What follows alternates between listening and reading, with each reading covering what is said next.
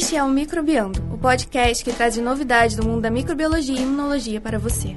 Este é o episódio número 1, gravado em 5 de abril de 2018. No episódio de hoje, discutiremos um artigo que investiga se a microbiota intestinal pode prolongar a vida do seu hospedeiro. No nosso noticiário, Microlitos de Notícias, falaremos sobre as bactérias que geram eletricidade. Também contaremos sobre uma vacina que pode oferecer proteção contra o câncer. E, curiosamente, sobre os riscos da vida de um surfista. E na filogenia da ciência, vamos reviver a história dos antigos microscópios com Anthony van Leeuwenhoek. Olá, bem-vindos ao podcast Microbiando, o podcast que traz novidades do mundo da microbiologia e imunologia para você. Como esse é o nosso episódio inaugural, é, vamos falar um pouco sobre o formato do podcast e sobre seus apresentadores. Bom, a ideia do Microbiando é discu discutir artigos científicos de ponta em todas as áreas da microbiologia e imunologia. Mas só que nós vamos utilizar uma linguagem bem acessível para destrinchar esses artigos para vocês. Mas, claro, sem perder o rigor científico e analítico necessário para essa tarefa. Além de discutir artigos, nós teremos o quadro Microlitros de Notícias, uma breve pipetada de novidades da microbiologia e imunologia, onde nossos microbiologistas e imunologistas de plantão irão abordar pequenas reportagens e trazer novidades interessantes para vocês.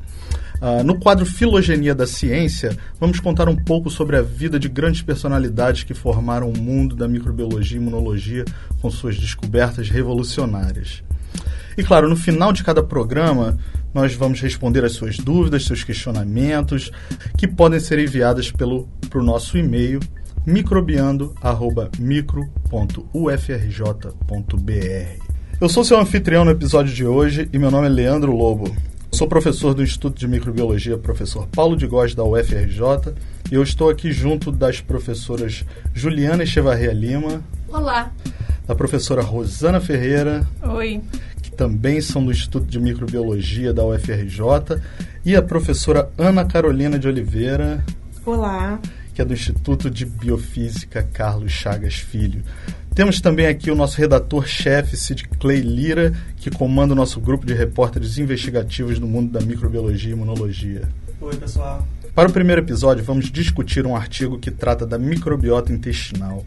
Para quem não conhece, o termo microbiota se refere ao conjunto de micro-organismos que habita certo ecossistema, como por exemplo a microbiota de corais marinhos ou a microbiota do solo. Em animais e humanos, quando falamos de microbiota, estamos nos referindo aos micro-organismos que vivem associados a algum tecido ou órgão no nosso corpo. Nosso intestino, por exemplo, é habitado por uma microbiota gigantesca, tanto em número quanto em diversidade. Na verdade, nós temos mais células desses micro-organismos vivendo no nosso corpo do que as nossas próprias células. E essa microbiota tem a sua função, ela exerce um papel muito importante sobre a fisiologia do hospedeiro. É, os cientistas ainda não sabem quais são todas essas funções, mas várias já foram descritas. Por exemplo, Juliana, você sabia que a nossa microbiota auxilia na digestão? Claro que eu sabia. Claro que você sabia, né? é, mas e você que está nos ouvindo? Você sabia que a microbiota pode afetar, por exemplo, o nosso sistema imunológico e causar o, o surgimento de doenças como a asma ou a colite ulcerativa? Até mesmo o nosso cérebro pode ser afetado pela atividade da nossa microbiota intestinal. E no trabalho de hoje, eh, os autores descrevem mais um papel importante da microbiota intestinal. Eles utilizam um modelo de estudo em insetos da espécie de mosca Drosophila melanogaster para descrever como a microbiota pode afetar o tempo de vida ou a longevidade desses insetos. Esse artigo é bem recente, foi publicado na revista Nature Communications em fevereiro desse ano, de 2018, e o título desse artigo é Early Life Exposure to Low Dose Oxidants Can Increase Longevity via Microbiome Remodeling in Drosophila. Em português seria a exposição a baixas doses de oxidantes no início da vida pode aumentar a longevidade de Drosophila através da remodelação do microbioma. Os autores desse estudo são Fumiaki Obata, da Universidade de Tóquio, Clara Fons e Alex Gold, do Francis Crick Institute de Londres. Bom, o artigo começa falando sobre o efeito da exposição uh, a fatores ambientais, o efeito uh, sobre essas moscas da espécie Drosophila, como por exemplo estresse, desnutrição, uh, toxinas, poluentes, todas essas coisas podem causar um efeito na vida adulta, levando ao surgimento, por exemplo, de doenças ou até mesmo, em alguns casos, na melhora da condição de saúde. É, esse conceito se chama origem desenvolvimentista da saúde da doença e foi criado na década de 80 por um epidemiologista inglês chamado David Barker. Né? Nós conhecemos alguns fatores envolvidos nessa hipótese, como por exemplo a desnutrição. Mas os mecanismos por trás dessa resposta fisiológica ainda não são bem conhecidos. Ou seja, nós não sabemos o que exatamente é alterado na nossa fisiologia para que essas alterações surjam na idade adulta, após esses insultos na infância durante o desenvolvimento. Uh, muito provavelmente esses mecanismos incluem a regulação epigenética da expressão de genes. Mas, Leandro, o que é regulação epigenética? Essa é uma boa pergunta. Né? A regulação epigenética ela se refere a alterações na expressão de genes que não são mediadas por mudanças nas sequências de DNA, como mutações. São mecanismos distintos de mutações. Né? Eles podem ser revertidos, como, por exemplo, a metilação das fitas de DNA. É um mecanismo clássico de regulação epigenética. Né? Nesse trabalho, os autores uh, trataram larvas de moscas dessas moscas drosófilas com doses baixas de um agente oxidante, o, hidrox, o hidroperóxido de tertibutil, e notaram que houve um aumento de até 30% na longevidade desses insetos. O mesmo efeito foi observado utilizando um outro agente oxidante chamado paraquat mas que é diferente estruturalmente do, do, do primeiro, do tertibutil. Tá? Além da longevidade, esse tratamento também afetou o metabolismo de lipídios, né, elevando uh, o, os níveis de, tri, de triglicerídeos nesses insetos em até duas vezes em relação aos animais não tratados e tornando essas moscas, esses, essas moscas tratadas com agentes oxidantes, mais resistentes a períodos prolongados sem alimento. Uh, é interessante que se os pesquisadores aumentarem a dose do oxidante, se eles aumentarem demais essa dose, as moscas passam a morrer. É aquele velho ditado, né? O que não mata, engorda. Né? É, os autores se perguntaram que mecanismo estaria por trás desse aumento na longevidade. E a resposta mais óbvia para eles era que o fenômeno era um, um fenômeno chamado de mitohormese. Esse fenômeno é um tipo de resposta ao estresse que acontece nas mitocôndrias das células. Lembrando que mitocôndrias são aquelas organelas responsáveis pela respiração celular e produção de energia. Tá? Na mitohormese, baixas doses de agentes oxidantes podem levar a um aumento na expressão de genes que codificam enzimas antioxidantes. Além disso, eles podem ativar uma outra resposta ao estresse chamada resposta mitocondrial a proteínas mal enoveladas. Então, esses mecanismos, quando ativados moderadamente, têm um efeito benéfico sobre a saúde dos donos dessas mitocôndrias. É como se fosse uma preparação para tempos piores por vir, tá? A célula fica mais robusta e preparada. Só que quando esses autores checaram a expressão de genes da resposta do tipo mitohormese ou da resposta a proteínas mal anoveladas, né, que foram essas respostas ao estresse que eu citei, eles não encontraram nenhuma alteração significativa. Esses genes só estavam ativos no tecido intestinal das larvas, mas não no teci nos tecidos da mosca já desenvolvida, da mosca adulta. Uh, isso deve ter sido um baque para esses autores, né? afinal, esse já é um mecanismo muito bem descrito para explicar esse tipo de fenômeno. Felizmente, esses autores foram muito sagazes, eles foram muito espertos. Então, eles notaram que as moscas tratadas com agentes oxidantes tinham uma alteração na composição da microbiota intestinal, daquelas bactérias que vivem no intestino do, do inseto. Eles aprofundaram essa análise através de técnicas de sequenciamento de última geração e perceberam que o tratamento com o oxidante, o hidróxido de tertibutil em larvas, causava uma alteração permanente na microbiota das moscas adultas. Lembrando que a microbiota intestinal de moscas é muito mais simples do que a microbiota intestinal de humanos, tá? É muito mais fácil de ser estudada. Né? É, isso é verdade. A microbiota dessas moscas é realmente muito simples. Ah, para vocês terem uma ideia, estima-se que a microbiota dessas moscas selvagens possui cerca de 30 espécies bacterianas, enquanto as mosca, moscas criadas em laboratório têm menos de 6 espécies. Né? Só em comparação, é, a microbiota intestinal de uma só pessoa possui cerca de 500 a 1.000 espécies diferentes. É, outra diferença interessante entre as moscas e os humanos é que, a, pela alta concentração de oxigênio presente é, por todo o intestino da mosca, as bactérias presentes são aeróbias ou aerotolerantes e também facilmente cultiváveis no laboratório. É, isso é exatamente o oposto que ocorre né, em, mamíferos e em humanos. É verdade. Em humanos, a maioria das bactérias da microbiota intestinal são anaeróbios estritos. Elas não gostam de oxigênio, né? Em moscas do, essas moscas aí do gênero Drosophila, essa microbiota é principalmente formada por duas grandes famílias bacterianas, uh, que são chamadas de Lactobacillácea e as Acetobacterácea, tá? Esses agentes oxidantes que eles usaram nesse estudo foram muito eficientes na remoção de uma espécie da família Acetobacterácea, que é chamada de Acetobacter A7. Enquanto as espécies da família Lactobacillácea foram preservadas. Inclusive, esses autores mostram in vitro o efeito desses oxidantes sobre a viabilidade dessas bactérias. Tá? E aí, nessa altura, eles já tinham formulado uma nova hipótese, a de que, na verdade, a ausência do Acetobacter A7 fosse responsável pelo fenótipo de longevidade que eles observaram. E aí, para testar essa hipótese, os autores trataram as larvas de drosófila com um antibiótico chamado uh, G418. Né? É, se eu não me engano, é geneticina o nome desse antibiótico. É, esse antibiótico mata a Cetobacter A7, mas é inócuo contra os lactobacilos.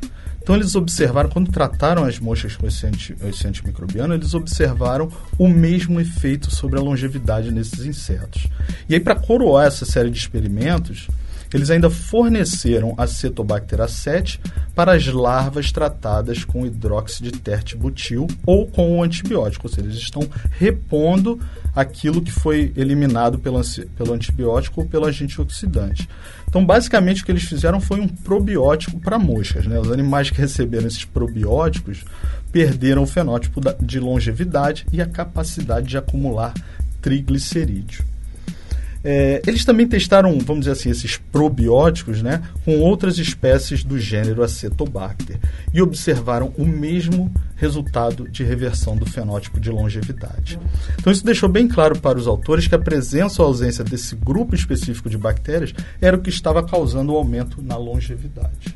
Mas, Leandro, o termo probiótico poderia ser utilizado nesse caso? E se eles tivessem usado outro gênero de bactérias? É, isso é uma boa pergunta. O termo probiótico, a gente está acostumado a ver probiótico na, na, no supermercado, vendo um iogurte, né? Um, que tem bactérias probióticas. Uh, nesse caso aqui, os benefícios para as moscas não são tão claros assim. A gente vai discutir isso aí mais para o final. Mas realmente seria um experimento interessante é, tentar repor a microbiota dessas moscas com outros gêneros ou talvez outras bactérias. Quem sabe até que são utilizados na, na, na indústria para probióticos humanos, mas eles não fizeram isso. O próximo passo desses autores foi tentar entender qual, qual era esse mecanismo, por que, que essa reposição com esse grupo de bactérias é, levava a esse fenótipo. Para responder essas perguntas, eles olharam para a expressão de genes relacionados à longevidade em moscas. Bom, eu não sabia disso, mas um dos fatores limitantes à longevidade nesses insetos é a homeostase do sistema imune intestinal. É, uma outra característica importante do envelhecimento desses insetos é a hiperproliferação de células tronco intestinais.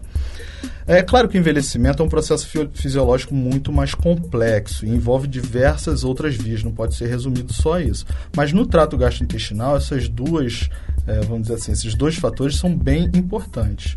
Pois bem, esses autores não detectaram nenhuma alteração na expressão de genes relacionados à hiperproliferação de células tronco intestinal, intestinais em insetos tratados com agente oxidante. Por outro lado, genes do sistema imuninato que codificam peptídeos antimicrobianos, como por exemplo a diptericina, a drosocina e a atacina, né, que são peptídeos antimicrobianos específicos dessas, desses insetos, são suprimidos em moscas tratadas com o hidroperóxido de, de tertibutil. Aquelas moscas que não têm mais acetobacter A7 na sua microbiota. É interessante notar que em mamíferos o mesmo acontece camundongos, aqueles camundongos chamados de germ-free, né, que são desprovidos de microbiotas, eles não têm nenhuma bactéria vivendo no seu corpo, eles têm a expressão de peptídeos antimicrobianos suprimidos também. Ah, e se essas moscas elas são recolonizadas com acetobacter A7, ou seja, se elas recebem aquele probiótico, né, entre aspas, que eu falei para vocês, esses peptídeos antimicrobianos são expressos novamente e o fenótipo da longevidade é perdido. Bom, apesar desse cenário animador, nem tudo são flores, né? A remoção de espécies da microbiota, em geral, vem acompanhada de aspectos negativos também. Então, insetos colonizados com acetobacter, eles vivem menos. Mas, por sua vez, eles se desenvolvem muito mais rápido. Eles chegam numa idade adulta com mais rapidez. E eles têm maior fertilidade. Então, isso pode ser suficiente para explicar a presença dominante dessas bactérias na microbiota da mosca. Então, sem elas, o inseto não consegue competir de forma evolucionariamente. É um paradigma, né? É o paradigma da mosca, da mosca vida louca. É melhor viver 10 anos a mil do que mil anos a 10. Né?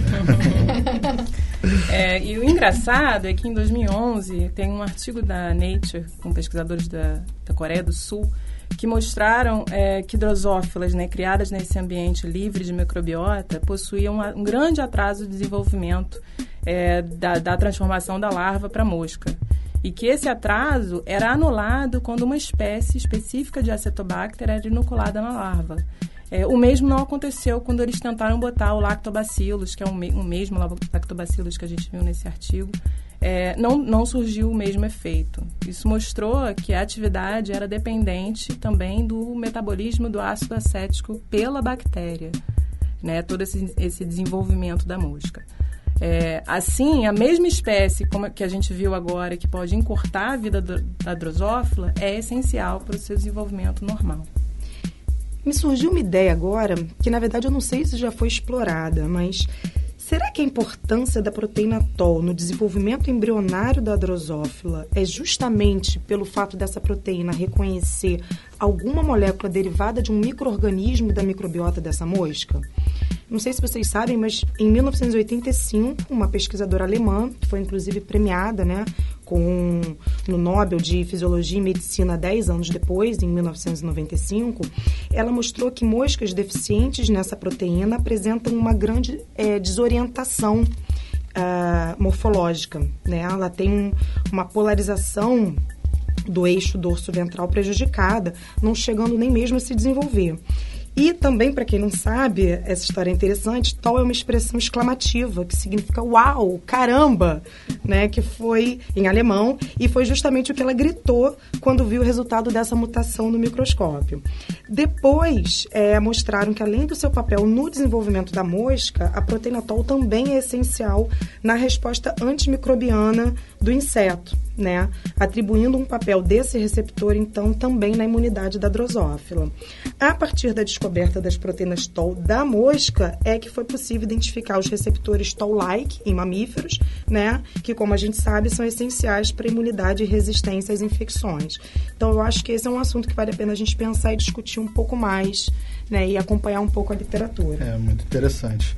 É, é, eu acho bem possível que esse mecanismo esteja envolvido. Afinal, parte do sistema imuninato, como eles mostram nesse artigo, é importante no, na longevidade da, da, dessas moscas. Né? Bom, isso tudo é muito interessante, mas é, é, importante lembrar que esse trabalho foi feito em insetos, em moscas, animais fisiologicamente bem, fisiologicamente bem distantes de humanos, né? É, mesmo assim, a gente gosta de, de, especular a respeito do papel da microbiota, da microbiota intestinal no desenvolvimento humano. Por exemplo, muito tem sido discutido sobre alterações causadas pela via de parto né, no nascimento de humanos. Então, crianças que nascem de parto normal ou de parto cesárea têm uma microbiota diferente umas das outras. Uh, e isso poderia trazer, causar efeitos na vida adulta dessas crianças, talvez trazendo problemas, desenvolvimento de alergias.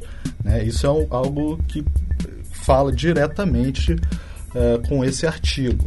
Tá? É, mas você sabe que eu li uma, um trabalho e uma revisão bem recente, se eu não me engano, é do final do ano passado, em que eles de um grupo mexicano e eles acompanham por alguns anos a, a, composição da microbiota comparando crianças que nasceram por cesárea e crianças que nasceram pela via do parto normal.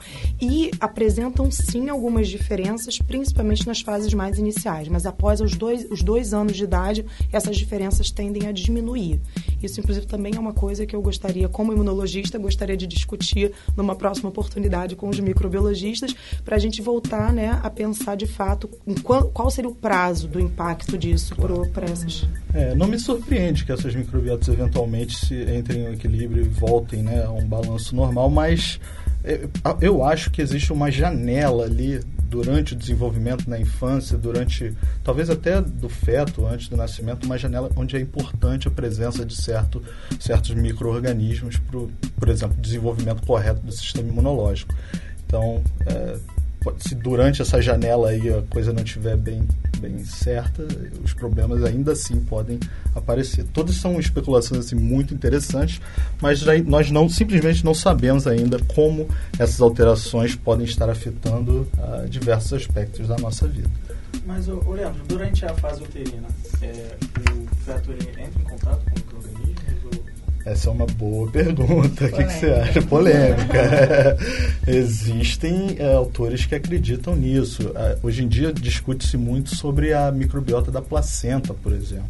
Então, talvez o microorganismo, essa microbiota da placenta, que a maioria dos autores hoje em dia aceitam, acreditam que existe, talvez não entre em contato direto com o feto, mas metabólitos, substâncias produzidas por esses microorganismos podem atravessar a barreira placentária e chegar no, no feto no embrião. Né?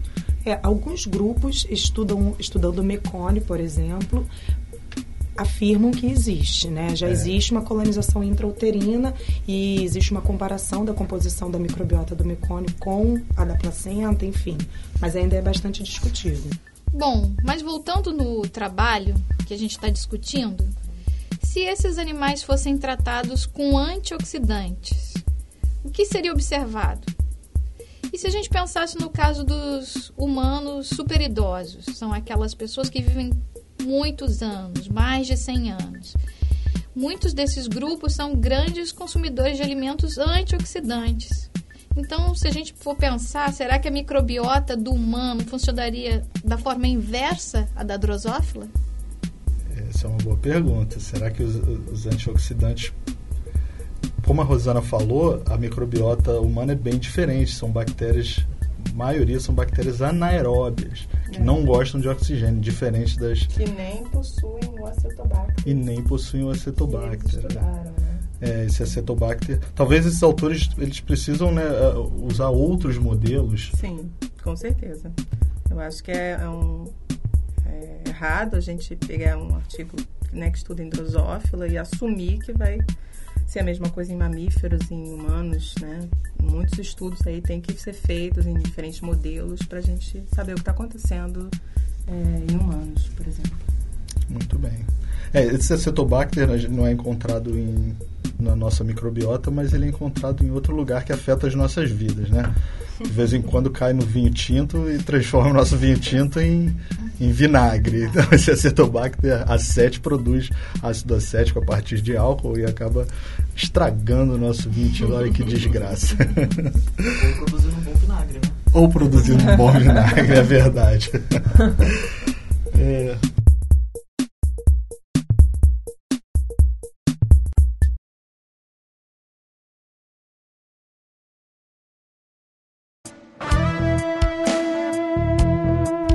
Olá, ouvinte. Eu sou o Cid Cleilira, do Instituto de Microbiologia, e esse é o nosso Microlitros de Notícias, uma breve pipetada de novidades da microbiologia e imunologia. Hoje estamos aqui com o nosso time de repórteres investi investigativos, todos alunos da Faculdade de Microbiologia e Imunologia do FRJ. A Cecília Vieira tem uma matéria sobre bactérias que produzem eletricidade. O que você nos conta, Cecília? Bom, a ideia de utilizar micro-organismos para gerar eletricidade não é nova e foi atribuída a Potter em 1911 embora possa não ser muito conhecida, não foi esquecida, sendo cogitada pela NASA a utilização dessas células para geração de energia elétrica em viagens espaciais. Um microorganismo conhecido como Geobacter sulfurreducens é capaz de realizar essa ideia. É uma bactéria anaeróbia e consegue oxidar matéria orgânica, e isso pode não parecer muito inusitado, mas ela possui algo especial, um pilha eletrocondutor. Os elétrons são liberados através de seu pile durante o processo de oxidação da matéria orgânica. Esses elétrons, sendo liberados para um anodo, podem ser utilizados para a geração de energia elétrica. Essa bactéria Geobacter sulfurreducens, junta de outras bactérias de seu próprio gênero, como Geobacter metaloreducens, ou bactérias também eletroativas, liberam elétrons e dióxido de carbono quando oxidam a matéria orgânica dentro de um biofilme no adulto. Pela diferença de potencial gerada entre anodo e catodo, a produção de energia elétrica. Esse processo é conhecido como Microbial Full Cell, MFC. Existem alguns desafios para a compreensão total dessa MFC e sua aplicação, que inclui desconhecimento de como ocorre a atração das células bacterianas para os eletrodos e de como ocorre a formação do biofilme, nesse caso. Baixa energia produzida pela MFC em comparação com células de combustível química. Apesar desses desafios, há também aspectos positivos dessa MFC, como a possibilidade de compostos orgânicos provenientes de águas poluídas servirem como fonte de matéria orgânica para o biofilme, o que já foi investigado por experimentos bem-sucedidos, o que mostra que através da MFC pode-se gerar energia elétrica e simultaneamente degradar poluentes, sendo a única tecnologia capaz de gerar eletricidade sem desperdício que não precisa de energia adicional atualmente. Olha que barato, hein, Cecília? Então, daqui a alguns anos a gente pode ter uh, lâmpadas uh, cuja energia elétrica é gerada por bactérias e que, aí, além disso, ainda ajudam a despoluir o ambiente. É. interessante. Isso seria ótimo. Ainda precisa ser feito algumas alguns experimentos, né, para ver se como que isso pode ser possível implementado para a humanidade em geral, mas eu acredito que é um futuro excelente, promissor. promissor. Maravilha. Eu vejo, na verdade, várias outras aplicações disso. Espero que isso realmente seja, esse estudo realmente seja evoluído, né? Gustavo Meira tem mais uma notícia sobre o desenvolvimento de vacinas contra o câncer. E aí, Gustavo? Então, cara, vacinas contra o câncer. Eu, particularmente, costumo ficar um pouco cético quando escuto alguma notícia que fala de câncer de forma tão generalizada assim. Mas o fato é que desde o século passado já havia se observado que a imunização com material embrionário levava à rejeição de tumores transplantados. Mais recentemente, estudos como o do Dr. Ben Poroff e colegas, publicado em abril de 2008 na Nature Genetics, identificaram que células tumorais e células embrionárias compartilhavam semelhanças no perfil de expressão de genes e antígenos. Isso levou à hipótese de que as células tronco embrionárias poderiam ser utilizadas como agentes de imunização para promover uma resposta antitumoral. Esse ano, pesquisadores do grupo do Dr. Joseph C. Wu, da Universidade de Stanford, nos Estados Unidos, criaram uma vacina capaz de combater vários tipos de câncer, utilizando células tronco do próprio animal. Para a obtenção da vacina, foram utilizadas amostras de células adultas de locais como pele e sangue dos camundongos. Essas células receberam um tratamento que as forçou a retomar o estágio de pluripotência, de forma muito semelhante à de células encontradas em embriões, sendo então chamadas de célula-troncos pluripotentes induzidas. Resumidamente, os camundongos recebiam primeiro uma vacina autóloga, com essas células tronco pluripotentes induzidas, e depois recebiam uma injeção com células tumorais. Foi observada a destruição das células de câncer de mama em 7 dos 10 camundongos vacinados, sendo que os outros 3 camundongos desenvolveram tumores menores em comparação com o grupo de controle. Os mesmos resultados foram observados em procedimentos feitos com células de câncer de pele e pulmão. Uma grande vantagem dessa vacina sobre as vacinas tradicionais é a utilização de células inteiras no processo de imunização, resultando em uma ampla gama de antígenos que podem ser apresentados aos linfócitos T, incluindo antígenos desconhecidos. Outra vantagem dessa nova vacina é que as células utilizadas são células tronco retiradas do próprio animal, evitando assim alguns problemas éticos em relação à utilização de células tronco. O estudo mostrou ser possível, no futuro, vacinar um indivíduo com suas próprias células-tronco, obtendo proteção contra, proteção contra vários tipos de câncer. Os pesquisadores acreditam que essa vacina pode servir como reforço para tratamentos tradicionais em humanos, visando evitar a reincidência da doença.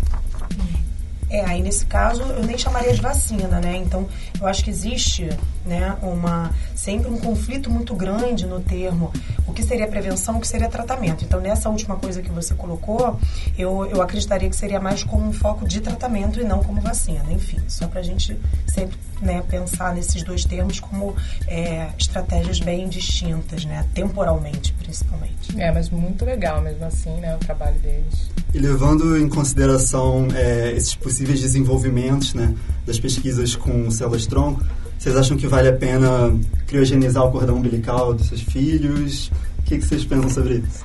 Olha, acho que pensando assim, né, que há muito ainda para ser discutido, entendido e pesquisado, acho que vale a pena. Né? Você ouvinte, você você acha interessante criogenizar o cordão umbilical dos seus filhos? Você pretende fazer isso? Mande e-mail pra gente. Se a gente receber pelo menos dois e-mails, a gente já comenta no próximo episódio. Faz um estudo estatístico. Isso aí. Agora, Úrsula Lopes vai falar um pouco sobre os riscos da vida de surfistas. Atualmente, uma das maiores preocupações da comunidade científica é o surgimento de bactérias que apresentam a capacidade de resistir frente aos principais antibióticos, inclusive aos mais modernos. Elas são chamadas superbactérias. Em fevereiro de 2017, a Organização Mundial da Saúde publicou uma lista inédita de bactérias resistentes a antibióticos, visando que órgãos governamentais ou até mesmo privados incentivem o desenvolvimento de pesquisas para o desenvolvimento de novos medicamentos. Porém, de nada adianta o surgimento de novas drogas se a resistência continuar se disseminando para os micro-organismos e esses mecanismos de, de disseminação continuarem, de certa forma, obscuro para os cientistas. Em janeiro de 2018, Leonardo e colaboradores publicaram um estudo pioneiro sobre acompanhamento de bactérias resistentes aos antibióticos em águas balneares da, na costa da Grã-Bretanha. Os ambientes naturais têm sido reconhecidos como ambientes potenciais para humanos adquirirem bactérias resistentes. Porém, eles continuam sendo pouco estudados. De acordo com esses cientistas, os surfistas têm um triplo de chance de conter em suas fezes bactérias resistentes aos, aos, antibióticos. A explicação estaria na quantidade de água salgada poluída que eles engolem praticando surf, que é cerca de 10 vezes mais que a população comum. Isso se explica pois a água do mar recebe adubo aplicado com, como fertilizante nas lavouras e nas águas residuais, ou seja, essa água pode conter grande número de bactérias com diversos elementos genéticos móveis juntamente com compostos que podem, por sua vez, selecionar microrganismos resistentes.